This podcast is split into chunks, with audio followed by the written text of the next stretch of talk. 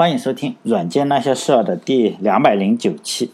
这期呢，讲 IBM 一点点没有讲的事情，还有一家的故事。说起来其实挺尴尬的。无论是我做这个电台啊，无论做哪个公司，总会有人觉得，哎，你怎么又黑我喜欢的公司？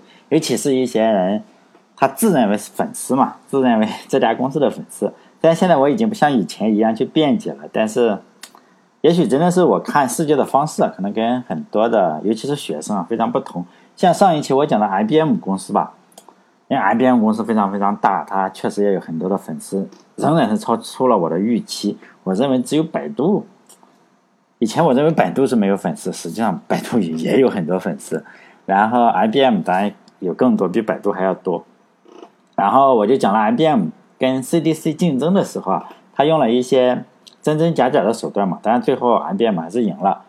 呃，我就在电台里说了这些手段，就可能是个谎言啊，就会有人觉得，哎，你怎么又在黑这个 IBM？实际上并不是我，我也没有必要去黑他。但呢，我希望大家，包括嗯任何人啊，不要去当任何人或者任何人的任何公司的粉丝。当然，除了听老婆的话，还是要听的。因为我是一直是不想惹麻烦，所以呢，我不去追热点，也从来不讲。呃，中国的这些吹牛的公司，但以后我也不会去讲。只要五星红旗高高飘扬在中国的上空，我就永远不会去讲中国的公司。对外国的公司而言呢，我一般也不去讲那么黑的历史，因为这并不是一个猎奇的呃节目，我就是讲一些呃比较普通的或者比较平常的，可能是呃一方面是教育的问题吧。我我们中国人大都喜欢一些。天才一样的人物啊，或者是公司天才一样的公司，就是，呃，奋斗啊，或者是拼搏，然后高人一等。不管就是说，你如果不够天才的话，呃，不够天才，就是因为你不够努力。如果你不够努力的话，而是有人比你又天才还又努力。现在我看朋友圈里啊，讲中国公司的那种传记啊，都是说，哎，我这个公司多么苦，然后，呃，多么像疯子一样，然后就。成功了就这个样子，就看到人非常感慨。这种文章也是最受欢迎的，可能就十万加，可能就超过了我所有电台的总数。其实一个人和公司啊，如果只是这样一味的去光明的话，或者正能量的话，基本上是撑不了几年就挂了啊，很难存在说这样的公司。为了证明我的这个观点吧，我也我也并不是说特别介意再得罪几个粉丝，是吧？得罪几个 IBM 的粉丝。我就讲一点，我本来是没有打算去讲的，我就讲 IBM 实际上有很多很多的，比我讲的它跟 CDC 竞争还要黑的黑历史，就是讲一点黑的历史吧。在一九三三年一月三十日，这可能是上世纪最重要的一天。这一天呢，阿道夫·希特勒也就正式上台了。他上台以后啊，不久之后他就启动了对犹太人的屠杀。说起杀人人的话，我们一般意义上的坏人，比如说我身上纹着这个爬行动物呀，或者是脸上、这个脖子上挂着一个黄色的链子，这种人我们认为是坏人，实际上并不是最坏的。就算是这种人喜欢打人、喜欢杀人的话，他打人或者是杀人也杀不了太多，因为一个这种人的话，有纹身啊，有这个呃铁链子，或者是。拿着冷兵器的话，他杀人的话，你就杀两两两位数吧。现在拿着热兵器就很难杀到两位数以上，然后就被人干死了。最坏的那种人呢，实际上是他有崇高的威望，而且看起来就非常的自律，而且他还有非常的，就是有崇高的威望吧，就是说呃名声都显得比较好。像阿道夫·希特勒就是这个样子，他杀人是不用冷兵器的，而是用高科技，是吧？当年阿道夫·希特勒。他先要定位犹太人，因为他要杀掉犹太人，你首先要找到犹太人嘛。因为当时在德国是有六十多万犹太人，当年的科技水平是不行的，没有手机啊，你没有办法去定位，又没有 GPS，也没有满大街的摄像头。现在你摄像头的话，它可以通过走路定位你这个家伙是犹太人，可能是这样哈。再加上如果有手机的话，就更好了。当年要定位这六十多万个在德国的犹太人还是挺难的。德国人当然做事非常严谨，他们就花了一年多的时间，然后从社区啊、教堂还有政府总是有只言片语的记录嘛。当然也没有现在做的好，肯定是应该是没有身份证是吧？他就需要交叉索引，当时没有 Oracle 嘛，也就没有关系数据库。这个事情实际上是比较困难的。你要在德国那么多人中找出六十多万这个犹太人出来，还是并不简单。毕竟是一九三三年，我们要考虑一下。但是有这个能力的是谁？就 IBM 公司。确切的说，就是 IBM 的德国分公司，叫它的名字并不叫 IBM 德国。呃，IBM 比如说中国分公司的话，大概就叫 IBM 中国。然后德国分公司，我认为应该叫 IBM 德国，是吧？但不是，它的名字叫德霍梅格，我不知道什么意思哈。可能德霍梅格这个公司啊，说这个事情我可以办，是吧？你想找犹太人，这个事情我可以办，因为我有计算机。就阿道夫希特勒就非常高兴嘛，你行你上嘛，反正我有钱。于是这个德霍梅格，也就是 IBM 德国分公司就启动了，然后他提供了两千多台机器电脑啊，两千多台机器。然后随着希特勒的铁骑，希特勒打到哪里，他实际上要把犹太人杀到什么地方嘛。然后基本上你这个希特勒到了的地方，就是说，哎，不好意思，是吧？我这个没有 IBM 机器了，然后 IBM 就提供一下，IBM 德国分公司就提供这个机器到那个地方，每个集中营都是有 IBM 的机器的，这些机器也就记录了犹太人的生死呀，或者是如何把它找出来，叫数据挖掘吧，大数据是吧？因为 IBM 是租机器的，它是不卖的，所以每个月 IBM 都要说我要派人啊去这个集中营去维护这些机器。如果说呃 IBM 的人不知道这些事情，就集中营发生了什么事情，我是不太相信的。就美国犹太人纪念馆，就是大屠杀纪念馆，实际上是有这个 IBM 机器的。这个 IBM 机器的型号叫 IBM 霍尔瑞斯，但后来不知道什么原因就。可能 IBM 抗议啊，或者是什么东西，就把 IBM 的机器啊从这个犹太人屠杀纪念馆中移出来了，现在是找不到了。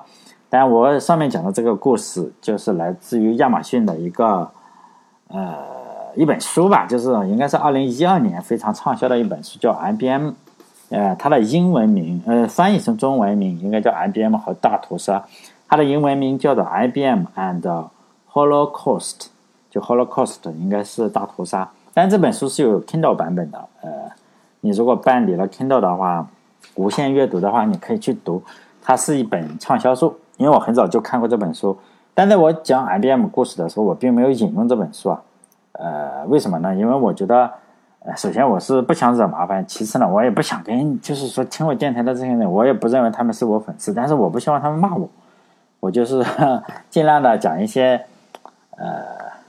因为 IBM 对人类很有贡献，是吧？但是你说他做这件事情是为了赚钱吗？他其实并不在在乎他有没有杀过人。起码这本书里是这样写的。它是一本畅销书啊，大家，呃，如果有兴趣可以找一找。应该是畅销书的话，应该能找到那种免费版本的，在网上自己去找。我讲的时候就就是不去讲这些事情啊。这次实在是，我就讲一点点。实际上这种事情非常非常的多，因为，呃。只要听过我电台超过二十期的人，就应该知道我这个是一个正能量的电台博主，是吧？电台主播，我一直以来都是贯彻这个以科学的理论武装人，什么以正确的舆论引导人，以高尚的精神塑造人，以优秀的作品鼓舞人这种方针来做电台的。像 IBM 的黑历史我就不讲，为什么呢？因为可能会影响他的声誉，是吧？我再强调一下的话，我没有讲。是因为我是这样认为的，就算是没有 IBM 公司，没有 IBM 提供这个呃机器的话，希特勒仍然会杀人。就是说，他可能就是没有 没有这么方便了，很可能他用笔墨纸砚啊，或者是算盘也要把犹太人找出来。只是 IBM 提供了呃这个技术支持，并且赚到了钱，而且方便了犹太，方便了希特勒去杀犹太人，就这个样子。并不是说 IBM 有多么罪大恶极，是吧？它实际上没有 IBM，我认为这个大屠杀仍然会发生。如果你听到这里的话，又想来是妈的，又要来骂我几句。在骂之前，我还是希望大家能够先考虑这样一个问题：不管是以后我再讲哪家公司，不管是你喜欢的公司还是什么公司，不管这家公司做什么的，做手机的也好，有的人买个手机就成粉丝，怎么脑脑子有问题？嗯，一除非你粉丝是什么，就是说你我是粉丝，好五折这种可以是吧？你如果说又贵又烂，还粉粉个屁粉！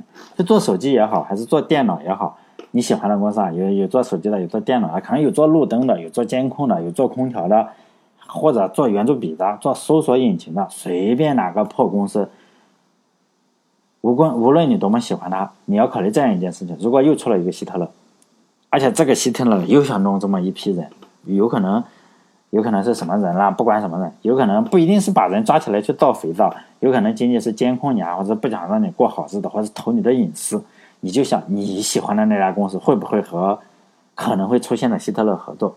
还是说，哎，你喜欢的这家公司就是人品特别好，是吧？有情怀，保持美好的情怀，让世界变得更好。我他妈的！不合作就这个样子，但是以我的观点来说，就是亲爱的听众朋友们，历史呢实际上已经无数次重演了。如果我我们有一天啊不幸陷入了某种困境，比如说第三次世界大战爆发，到时候啊能够伸手帮助我们的人啊，很可能就是一个一个陌生的，而且他还在良心未泯的个体公司啊，尤其是大公司，小公司还有可能就是说。有点好处，大公司呢，大部分老的了，非常坏。大的公司到时候啊，不背后捅咱们几刀，已经算是烧高香了，真的是这个样子。不要指望他们救命，几乎是不太可能的。因为二战的时候，我就想想，哎，哪家公司特别特别有良心？发现没有，没有一家公司，除了电影上拍的是吧？比如说，呃，我今天讲的是 IBM，其他的就一起说一说吧。二战时，我曾经真的我认为这个公司啊，应该是良心比较好。实际上没有，没有一家公司良心比较好。就 IBM 呢，提供了计算机杀犹太人，这个不说了。比如说有大众汽车，大众汽车做什么？就给元首造车嘛，造这个战车，哎，这个 造战车。还有就是咱们经常喜欢喝的这个可口可乐，就是它实际上不仅仅卖给美国大兵啊，美国也喝这个可口可乐。他们，呃，可口可乐喜欢宣传的时候说我们这个。是吧？随着二战以五美分一罐可乐，是吧？随着美国的军队送到了这个 全世界，这是他吹牛，但也不一定是吹牛。但实际上，他卖给任何只要给钱就卖，他不止卖给美国大兵，他也卖给德国士兵卖可乐。当然，这也是个好故事。当时呢，可口可乐这个肥宅快乐水是吧？这德国的负责人就可口可乐德国分公司，他的。主要的负责人叫马克思，马克思凯特也叫马克思是吧？马克思凯特由于战争的原因啊，可口可乐的原浆可能送不到德国了，这个就没办法是吧？德国德国士兵他妈喝可乐喝不到，然后呢，马克思凯特就跟一个德国的化学家，他就造一种可口可乐的替代品。据说啊，这个元首也挺喜欢喝的，我认为这个有可能是假的。元首人比较自律，不一定喜欢喝这个东西哈。但是我确实看到过书上说元首挺喜欢喝这个口味的，新造的一个可口可乐的替代品。但这种饮料啊，现在超市里还有，它的名字就叫芬达，知道吗？二零一几年的时候，前两年嘛，前两年应该是呃七十五周年，可口可乐举行了一个活动，叫把我看笑了是吧？他说七十五七十五年前的味道，实际上七十五年前的味道，你知道，芬达是给呃是给德国士兵做的，是吧？它有橘子水的味道，呃呃，现在现在有很多，但是当年元首喝的呢，一定是就是超市里卖的苹果味的芬达，就那个绿的，哎也不好喝，我不喜欢喝这种东西。但芬达有很多种，只有这个呃苹果味的芬达是当年德国士兵喝的，就元首喝的，可能元首喝过哈。其他的有什么橘子水味的，可能有草莓味的，或者是有葡萄味的，呃，我看过有很多，但只有苹果味的是当年。当年要喝的就是战后的配方，后来的都是战后的配方，只有苹果味的。所以大家如果有人喜欢喝芬达的话，你这样抓起一瓶这个青苹果味的，你就知道啊，当年这个有可能希特勒喝过是吧？这是在德国，德国发明的。大家可以去看维基百科，维基百科上说了，他只是说的没这么详细。我看过书上，这个希望可口可乐不来找我啊。其他的山寨货，呃，就是不是纯正的纳粹货是吧？但还有现在的奢侈品超，就是咱们男性啊，不是咱们男性，他们男性，他们有钱的男性经常穿的这个老板衣服，就 boss 嘛，叫什么什么 boss，这个一个衬衫可能够我一年的生活费，当然我买不起，我也我也从来没穿过，是吧？他二战时发了非常发大财了，为什么呢？他以前是个小公司，呃，但是二战时一下发大财了，为什么？因为他做做军服，就给这个二战士兵的军服，德国士兵的军服相对。比较好看，就是这个 BOSS BOSS 做的，当然还有美联社，因为你有宣传机构嘛。美联社的话，它是美国的新闻机构，我们认为你应该是宣传一下美国多么好，是吧？但是它它不，他也不是说他不，就给谁给钱他就给谁宣传嘛，就相当于写软文。现在像我如果要发广告的话，现在公众号不是很多发软文嘛？实际上他并不是说一定是认同这个产品，就是说他给你那么多钱，你就发发软文嘛，广告费。这个美联社当年也是这个样子，他美国的新闻机构也不是说良心多么好，他在美国他就夸美国，在德国他就夸德国，还有就是嗯。啊，我突然又想起来，德国的这个有奥运会是吧？奥运会的时候，可口可乐哇投了大量的钱，好像是第三大赞助商。还有就是美国的新闻机构美联社的话，也是给德国这个这个元首写软文啊，这个很多呃拍摄都是美联社给他搞的。当然还有现在已经倒闭的柯达公司，柯达公司出胶片的那个就是照相机，他柯达公司。还有以前的时候要到工厂，工厂的人是哪里？大家如果看过《辛辛德勒名单》吧，就是一个电影，《辛德勒名单》可能可能年纪比较轻的不知道这是个名字，不知道这个电影，实际上这个电影还可以啊，《辛德勒名单》名字不好听，《辛德勒名单》他应该起的名字好听一点，可能会好一点。我问过好多人都不知道，一看这个名字就够菜了，是吧？《辛德勒名单》。就是说呢，他柯达并不是这个，跟辛德勒名单差不多。柯达也有一家公司是招收这些奴隶，就是说不是送到了这个什么嘛，送到了集中营里，然后集中营怎么办呢？集中营里会挑出一些能够干活的人，不不不把马上杀了，然后做肥皂，而是让你去做苦力，身体健康一点的，像做苦做苦力。这个柯达公司啊，它有工厂。他就找这些做苦力的，当然，我认为你很难说他做的正确还是不正确。如果不去工厂的话，他可能死了，是吧？犹太人比较痛苦。但贝尔，贝尔现在化学就更厉害了，是吧？贝尔是最牛逼的，他就直接造那个毒气，毒气室的毒气。但这就是我二战时候我一直想找一些哪个公司啊，就是觉得为了不赚钱，然后呃。就是说非常有良心，后来发现没有，没有，没有哪个公司是这样，真的是没有。可能有一些小小小的公司，但是大大的公司基本上都是谁给钱就跟谁干，肯定不会帮助普通人。但也许有人就会问我了，哎，那你有没有喜欢的公司？但是我跟人谈论的时候说这件事情，还真的有啊，我真的有喜欢的好几家公司。这几家公司很可惜的是，它并不是 IT 公司，不然的话。呃，既然问了呢，我就想说一下我喜欢的这几家公司吧。一个是一家，就一家就造家具的这个卖家具的，呃，一个是松下，松下就日本公司啊，我我也喜欢日本的这个松下电器。但我们知道现在是松下电器，松下什么都做，它连这个呃波音的什么东西都做，它又是一个大大的集团，包括电视什么。但我们普通人啊，就是，呃，可能我有松下剃须刀，我买了一些松下电器，松下电器真的不错。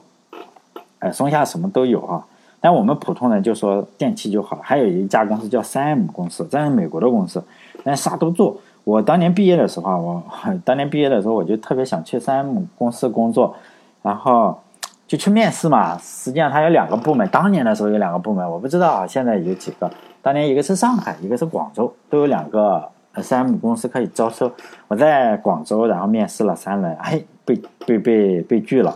上上海又又又面试了三轮，结果人家还是不要我。结果就是花了很多的机票钱，还有这个呃，就是火车票、汽车票。那当时没钱，结果负债累累，结果三 M 公司也一个都没去成，是吧？但我还是很喜欢用这家公司的产品了。就是这里我只打算讲一家一家这个公司。如果大家了解这三家公司的话，可能会发现这三家公司很多都出民用产品。就是以相同的价格，质量是比较好，而且它还相对来说比较便宜。嗯，我喜欢的这个公司啊，都是这种质量要好一点，价格要便宜一点，可能会可能会有更好的，比一家很多人就是说稍微富一点的人，他是不用一家的。呃，对我来说我没有用过啊，呃，价格太贵了，因为我如果能用的话，我就会买一些类似于一家这种东西，啊，类似于松下这种，相对比较便宜点，但其他的以后再说了啊。一家只说一一家，不说三 M 跟这个，呃，松下了哈，松下也不做电脑，很很奇怪，也也做电脑，但是它没什么创新。我仍然很喜欢这家公司哈。但一家是一个家具厂商，跟 IT 没有任何关系。这几期就是心血来潮做嘛。如果你想听 IT 故事的话，比如说想听二极管或三三极管的话，晶体管的话，过几周嘛，过几周讲完了一家再再听。这几期呢就讲一家，因为一家的东西有很贵的，呃，但是比不上就是那种意大利的私人品牌，就是一家的东西很贵的，也属于可以接受的，也有很便宜的，比如说贵的我是买不起的。所以我都是去买那种很便宜的东西，比如说一块钱的冰淇淋是最便宜的吧？哈，现在可以说是，还五块钱一个的杯子，就马克杯。如果我们你去星巴克买个杯子多少钱？我我我没有去，我我不喝咖啡，我不知道星巴克杯子多少钱。大概我认为很贵，但是在一家的话，你可以买到五块钱一个，或者六块钱一个，或者三块九一个这个样子。还有就是巧克力的话，嗯，一家外面也有卖这个巧克力，就是一百克就二两层的话就十块钱。还有碰上打折以后很好用的东西，比如说原价一百块的台灯，它打折的话，它可能要赶紧处理掉这个货，它就会卖给你二十块钱这样，真的很很那个什么，质量很好。所以我碰到这种打折的，我就买一点。好了，我就开始讲一家的故事。大家可能知道的话，一家就是瑞典的公司。这家公司除了卖家具的话，它还是呃世界世界排名第六的餐饮公司。因为你去一家的话，一家都是开在离城市相对比较远的地方，它不会开在市中心，所以呢，吃饭相对来说比较困难。你周围都是呃玉米地啊，或者是什么什么，反正相对比较偏远。他家开餐厅的话，呃，你要去吃饭嘛，因此他家开餐厅，然后就不小心就成了世界第排名第六吧，好像是这个餐饮公司，但价格还可以，实际上并不是很贵，跟这个快餐差不多，跟这个肯德基啊，或者是。还还要便宜一点，说实在，不是很贵啊。一个普通人的话，你买二十多块钱的这个瑞典肉丸也就够了。当然，我因为我吃的比较多，我要吃三份，大概我吃六十块钱这个样。一般的人吃二十多块钱是可以够的。其实我觉得还挺好吃的。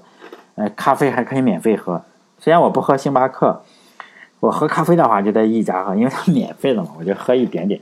我会倒倒一杯。呃，其实我觉得。也不是说特别好吃，肯德基也不好吃，是吧？网上就有人会，一家的粉丝就会说，哇，这个东西真的美味。后来我觉得这有点假，就是肉丸嘛，肉丸上面它实际上就插了一个瑞典的国旗，一个土豆泥，然后一个肉丸，就这个样子。后来有些人就去考证这个肉丸，说这不是瑞典的，而是土耳其的。我觉得也无所谓，是吧？因为肉丸这个东西，哪个国家我认为都有，世界各地都有，中国也有啊，狮子头什么四喜丸子，你很难说。也是从土耳其发明的，就一个肉丸，你弄一下不就煮一煮，就这个样子。但瑞典呢，就是呃一家是瑞典的，又插了这个旗子嘛，到处都有瑞典的这个旗子，吃饭也有，上面插着个小旗子。但是呢，这个创始人的老家却不是瑞典人，就是他是德国人。嗯，一家的创始人呢叫英格瓦坎普拉德，英格瓦坎普拉德这个人的爷爷奶奶是从德国去的瑞典。属于德国人在瑞典，就瑞典跟德国的关系实际上是不错的，因为瑞典相对来说是个小国家，相对来说哈，在呃北欧五国中，当然它不算小国家，它相对来说是小国家。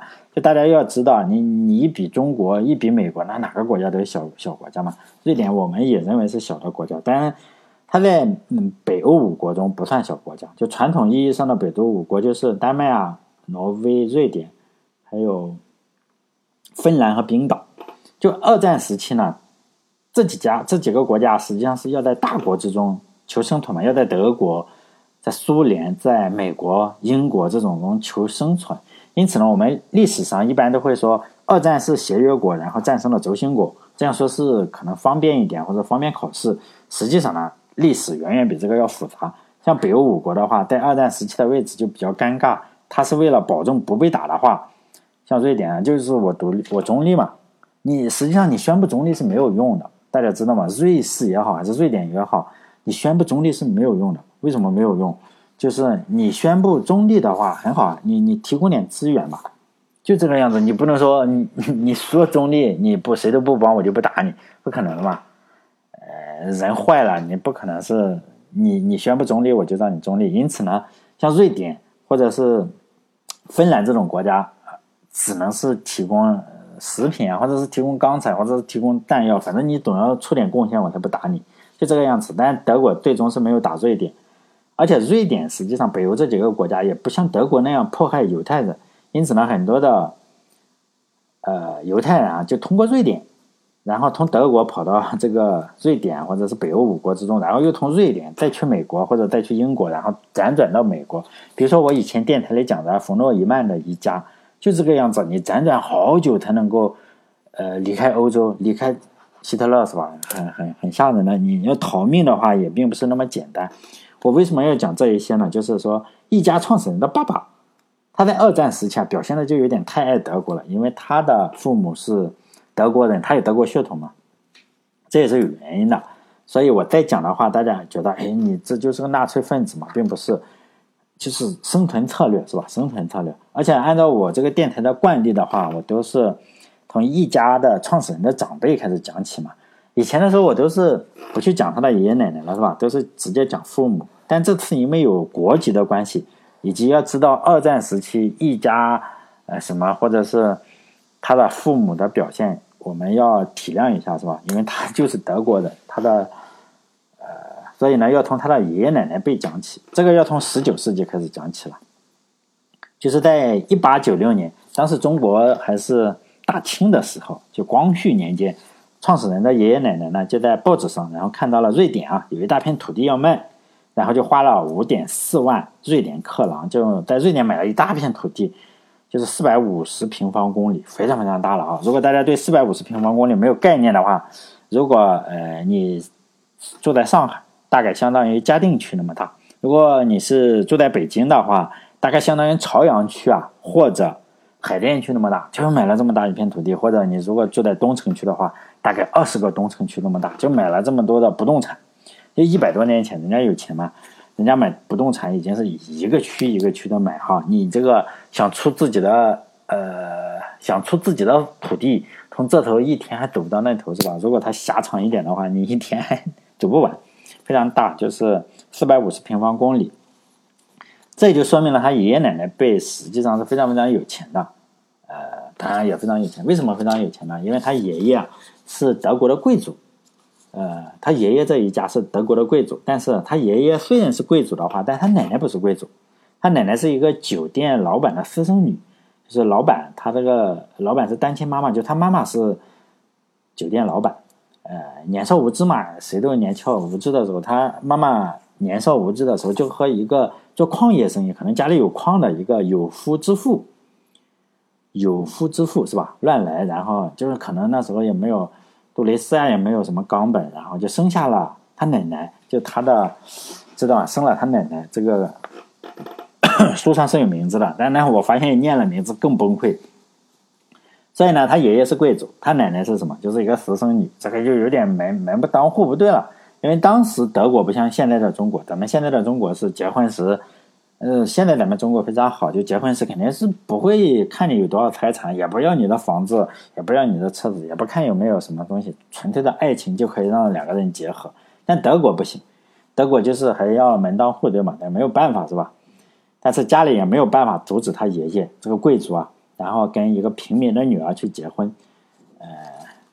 现在英国不就这样嘛，是吧？那个王子，王子不就找了一个平民的？然后去结婚嘛？但当时也不行嘛，你你这个阻止不了你也没有办法是吧？然后就给他爷爷买了一大片土地，相当于流放到了流放出去了，流放到了一千公里以外的地方，相当于从北京流放到上海，或者是从上海流放到北京。当时一千公里可能是对一千年一百年前已经相当远了，如果现在坐高铁的话，四四五个小时就到了是吧？不管怎么说了。他爷爷确实为了纯真的爱情，没有找贵族的小姐，肯定不是说像我们找不到，贵族肯定能找到，啊，应该是因为爱情是吧？然后就找了一个酒店老板的私生女，代价呢就是离开德国是吧？不能在德国待了，你这个 太丢这个家里的脸了，然后就带着孩子嘛，老婆孩子，还有大量的财产，然后有四百五十平方公里的土地，也非常非常大了。在一八九六年呢，他的爷爷奶奶。还有两个孩子，实际上一个是三岁，一个是一岁。这个三岁的这个小孩将来就是一家创始人的爸爸。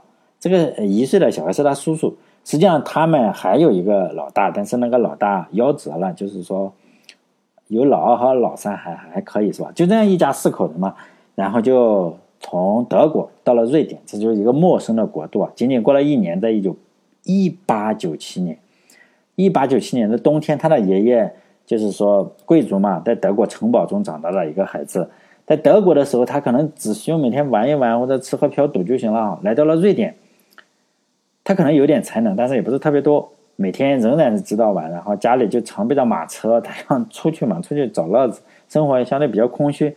家里所有的事情交给谁？交给他的妻子，然后，也就是一家创始人的奶奶。当时呢是他们两个差六岁，他的奶奶大概不到三十岁，然后他的爷爷三十多岁，因为还没有我大。他爷爷没有我大，但是呢，这个他爷爷从小贵族嘛，小伙子是吧？这个抗压能力实际上是不行。然后在银行一次呃贷款事件还是什么事件，就导致他这个创始人爷爷。呃，就家庭生活也不太好，而且他又相当于被驱逐了，心态可能是有点失衡。然后回来呢，就用猎枪把自己的狗打死了，然后又想了想，又把自己自杀了，他就死了，就自杀了。一一八九七年的时候就死了。他去世的时候啊，这件事情当然是带来了非常非常深远的影响，尤其是他奶奶，他奶奶不到三十岁的一个姑娘，就异国他乡嘛，然后老公自杀了，还两个孩子。呃，一个三岁，一个一岁，两个什么都不懂的小孩是吧？然后肚子里呢，还有怀孕了，还有一个孩子，是他丈夫半年，嗯，自杀半年以后出生的，是个遗腹子。这个是个小女孩啊，女孩。这种突如其来的家庭变故的话，就让这个，是吧？这个姑娘，你要么沉沦，要么就是，嗯，很多人也就可能就选择自杀了。但是她这个奶奶比较坚强，就是同时也就变得非常非常的孤立，就是。一家的创始人，这是唯一一个他奶奶唯一喜欢的一个小孩，就是他，就一家的创始人。他奶奶非常喜欢他，甚至非常溺爱他。但是呢，他奶奶一生啊，因为老公死了，又加上这种家庭的变故，就非常的冷峻啊，非常的坚定，也非常的让人难以接近嘛。但我认为，也只有这个样子，你才能在异国他乡生存下去嘛。因为他也成了一位非常非常令人敬畏的雇主，大家都比较怕他。为什么呢？因为他不强势的话，他可能在异国他乡，呃，就被受欺负了嘛，是吧？嗯，后来也证实了，他跟很多人有冲突，很多人就想看他有这么大片土地，就想侵吞他的土地。实际上背后有一个犹太人确实得手了，这个下一期再讲。